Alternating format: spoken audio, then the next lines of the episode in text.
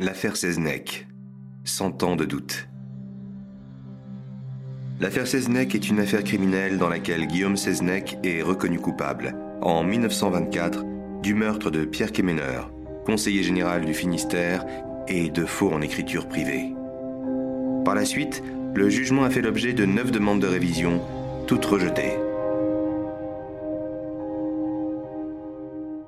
L'homme d'affaires et homme politique Pierre Quéméneur disparaît en 1923 pendant un voyage d'affaires qu'il effectuait en automobile avec Guillaume Seznec entre la Bretagne et Paris. Ce voyage avait pour objet, selon Seznec, la vente à l'Union soviétique de voitures Cadillac rétrocédées à la France par l'armée américaine après le premier conflit mondial. Étant la dernière personne à avoir vu Quéméneur vivant, selon une première enquête, Seznec devient le principal suspect, ce qui entraîne son arrestation, son inculpation et enfin son incarcération.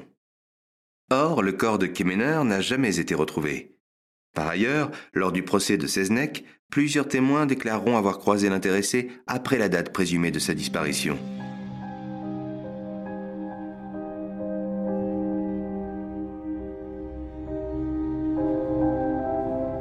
24 mai 1923, à 10h30, Seznec, maître de Syrie à Morlaix et passionné de mécanique, part de chez lui à bord d'une voiture de marque Cadillac. Le même jour, Pierre Quéméneur, négociant en bois, domicilié à Landerneau, conseiller général du Finistère, prend le train à 8h44. Les deux hommes ont prévu de se retrouver à 14h30 à l'hôtel parisien à Rennes et de prendre la route pour Paris en Cadillac cette voiture devant servir de première transaction au contrat de vente à grande échelle des véhicules Cadillac. Le voyage prend énormément de retard en raison de pannes répétées de la Cadillac. Seznec n'arrive à Rennes qu'à 19h30. Dans l'intervalle, Quéméneur télégraphie à son beau-frère Jean Pouliquin, père de notaire à Châtelain, pour lui réclamer le remboursement de 160 000 francs qu'il lui a prêté pour ouvrir son étude de notaire à Pont-l'Abbé. L'intéressé lui expédie un chèque de 60 000 francs en poste restante sous forme de recommandé à Paris, dans un bureau du boulevard Malesherbes. Le vendredi 25 mai 1923, à 5 heures du matin, Kemener et Seznec reprennent la route, mais panne et crevaison se succèdent. Pour ne pas manquer le rendez-vous, Kemener aurait décidé de rejoindre la capitale par le train, à la gare de Houdan ou de Dreux, Seznec restant flou sur ce sujet. Kemener, qui a informé sa famille qu'il serait de retour le 28 mai, disparaît sans laisser de traces. De son côté, Seznec, qui, selon ses dires, a décidé de revenir faire réparer la Cadillac à Morlaix, parvient dans cette ville le 27 mai au soir, sans Pierre Kemener.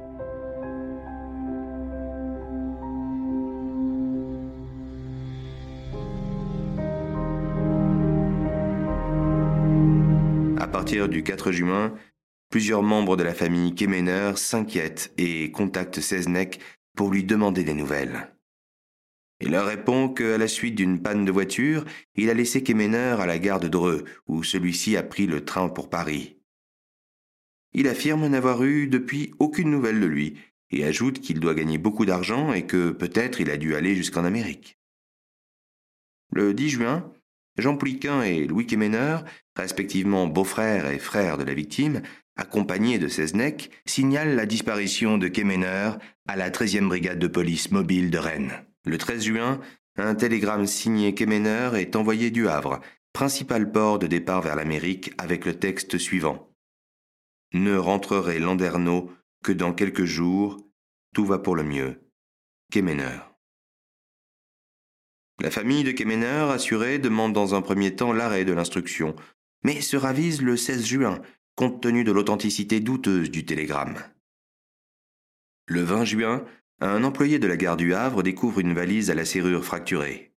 Elle semble avoir séjourné dans l'eau de mer et présente des taches de sang, contenant du linge et une serviette en cuir où l'on trouve le portefeuille et des papiers au nom de Kemener. La famille de Kemener est informée. Le 22 juin, une instruction pour disparition suspecte est ouverte à Brest. Dans le cadre de cette instruction, la valise est saisie.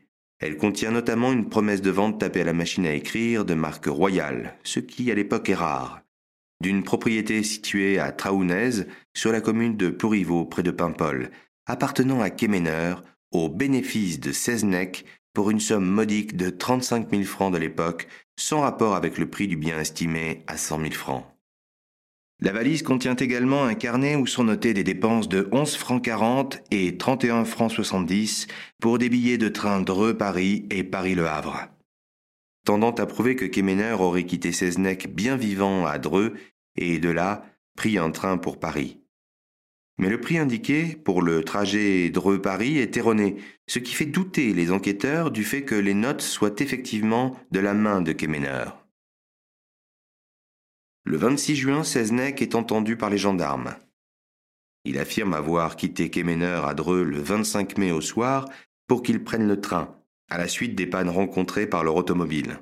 Il explique que la promesse de vente trouvée dans la valise a été rédigée par Kemener et lui a été consentie contre la remise de 4040 dollars or que lui et son épouse possédaient, les 35 000 francs ne représentant que le solde du prix de vente, ce qui porte le montant total de la transaction à 95 000 francs. Cette remise aurait eu lieu sans témoin.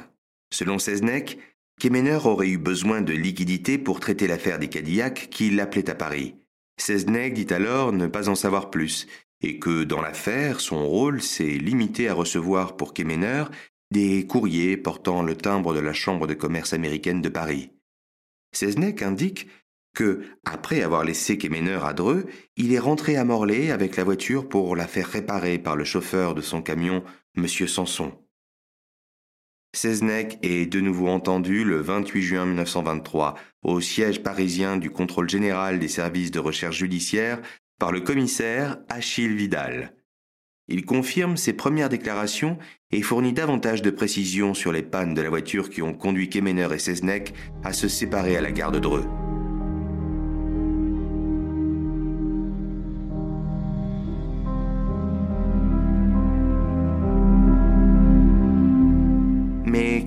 Kemener et Guillaume Seznec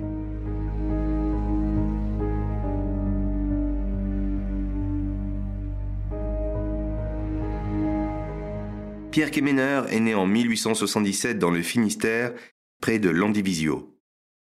C'est un entrepreneur et homme politique français. Ses parents tenaient une petite ferme. En 1903, la propriété a été vendue et le jeune homme a acheté à Saint-Sauveur, dans le canton de Sizun, avec son frère et deux de ses sœurs, une petite maison comportant au rez-de-chaussée un modeste débit de boisson. Il a alors 26 ans, de l'ambition et le désir de sortir de sa condition et de réussir. Élu conseiller municipal en 1914, il fait du commerce, achetant et revendant un peu de tout ce qui se présente, vin, cidre, alcool, bétail, charbon de bois. Néanmoins, sa situation financière est loin d'être florissante. Il se lance alors dans le commerce du bois, achat aux paysans et aux forestiers, fourniture de poteaux pour les mines.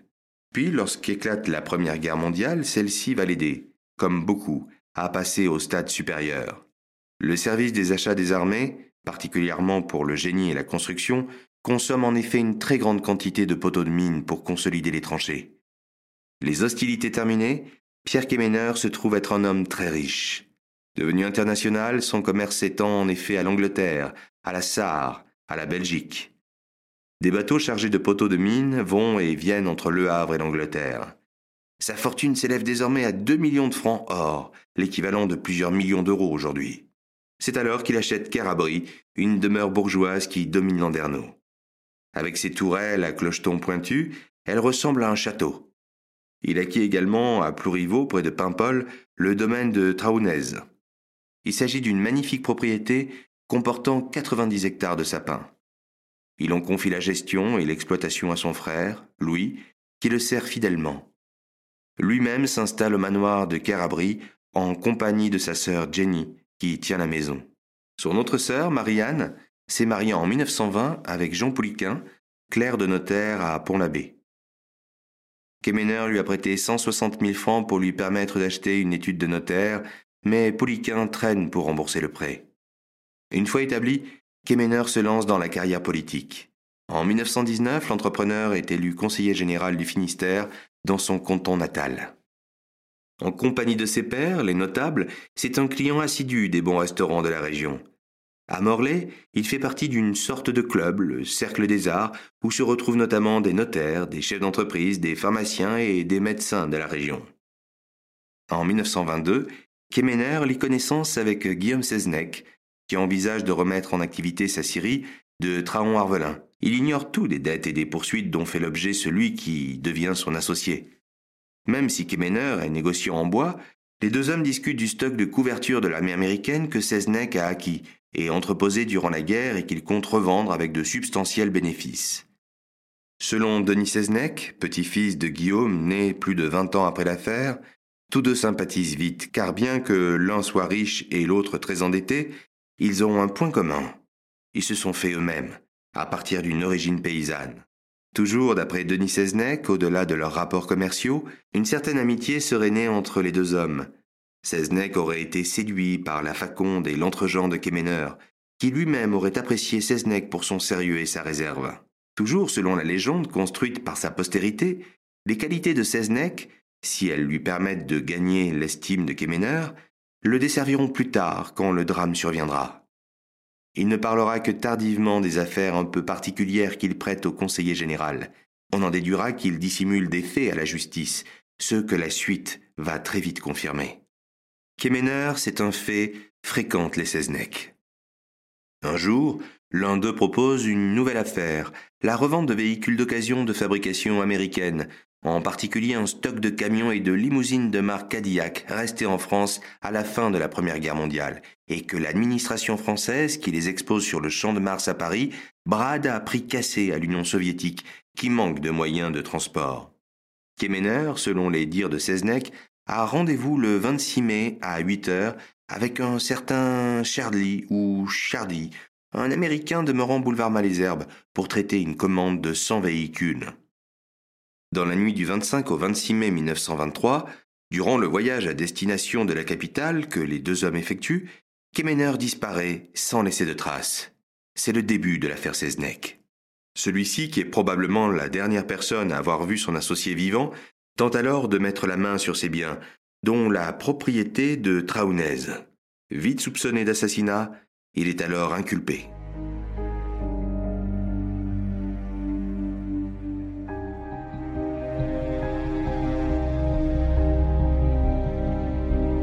Joseph-Marie Guillaume Seznec, quant à lui, est l'autre protagoniste de cette affaire.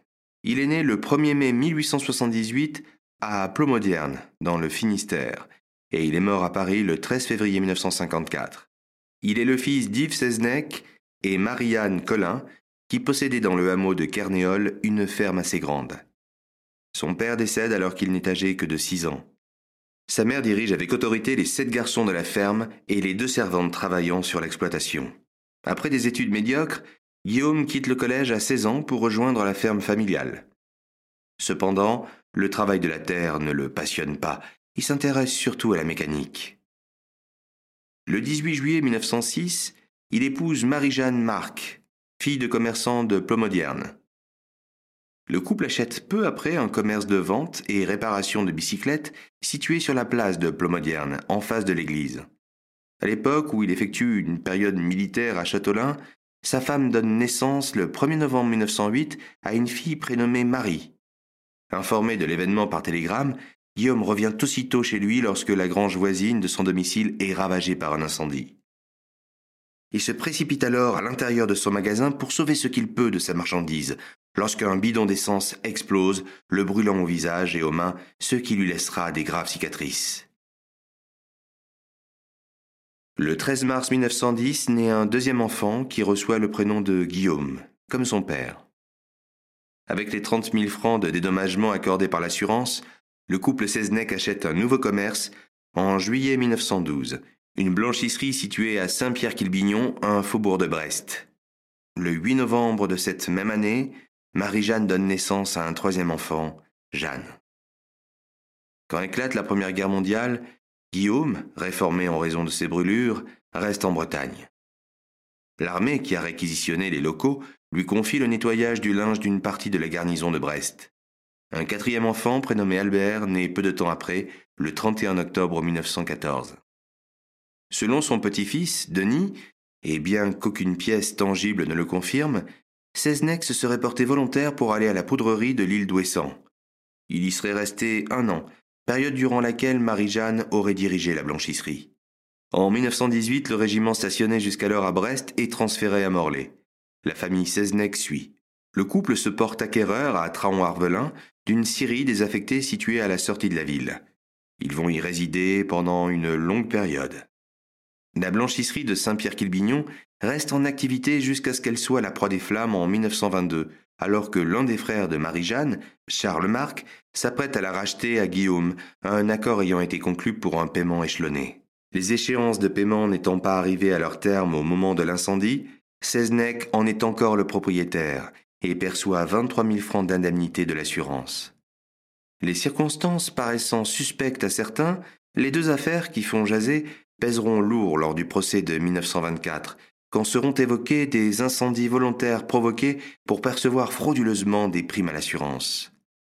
C'est à cette époque que Seznec, qui projette de remettre en activité la scierie de Traon-Arvelin, fait la connaissance de Pierre Quéméneur, conseiller général du Finistère. Ce dernier, bien que négociant en bois, aurait surtout été intéressé par un stock de couvertures que Guillaume avait acheté à l'armée américaine durant la Première Guerre mondiale et qu'il comptait revendre avec de substantiels bénéfices. En 1923, après d'importants travaux, la scierie de Traon-Arvelin reprend ses activités et Seznec devient maître de scierie. L'entreprise emploie une douzaine d'ouvriers. Deux personnes servent fidèlement la famille.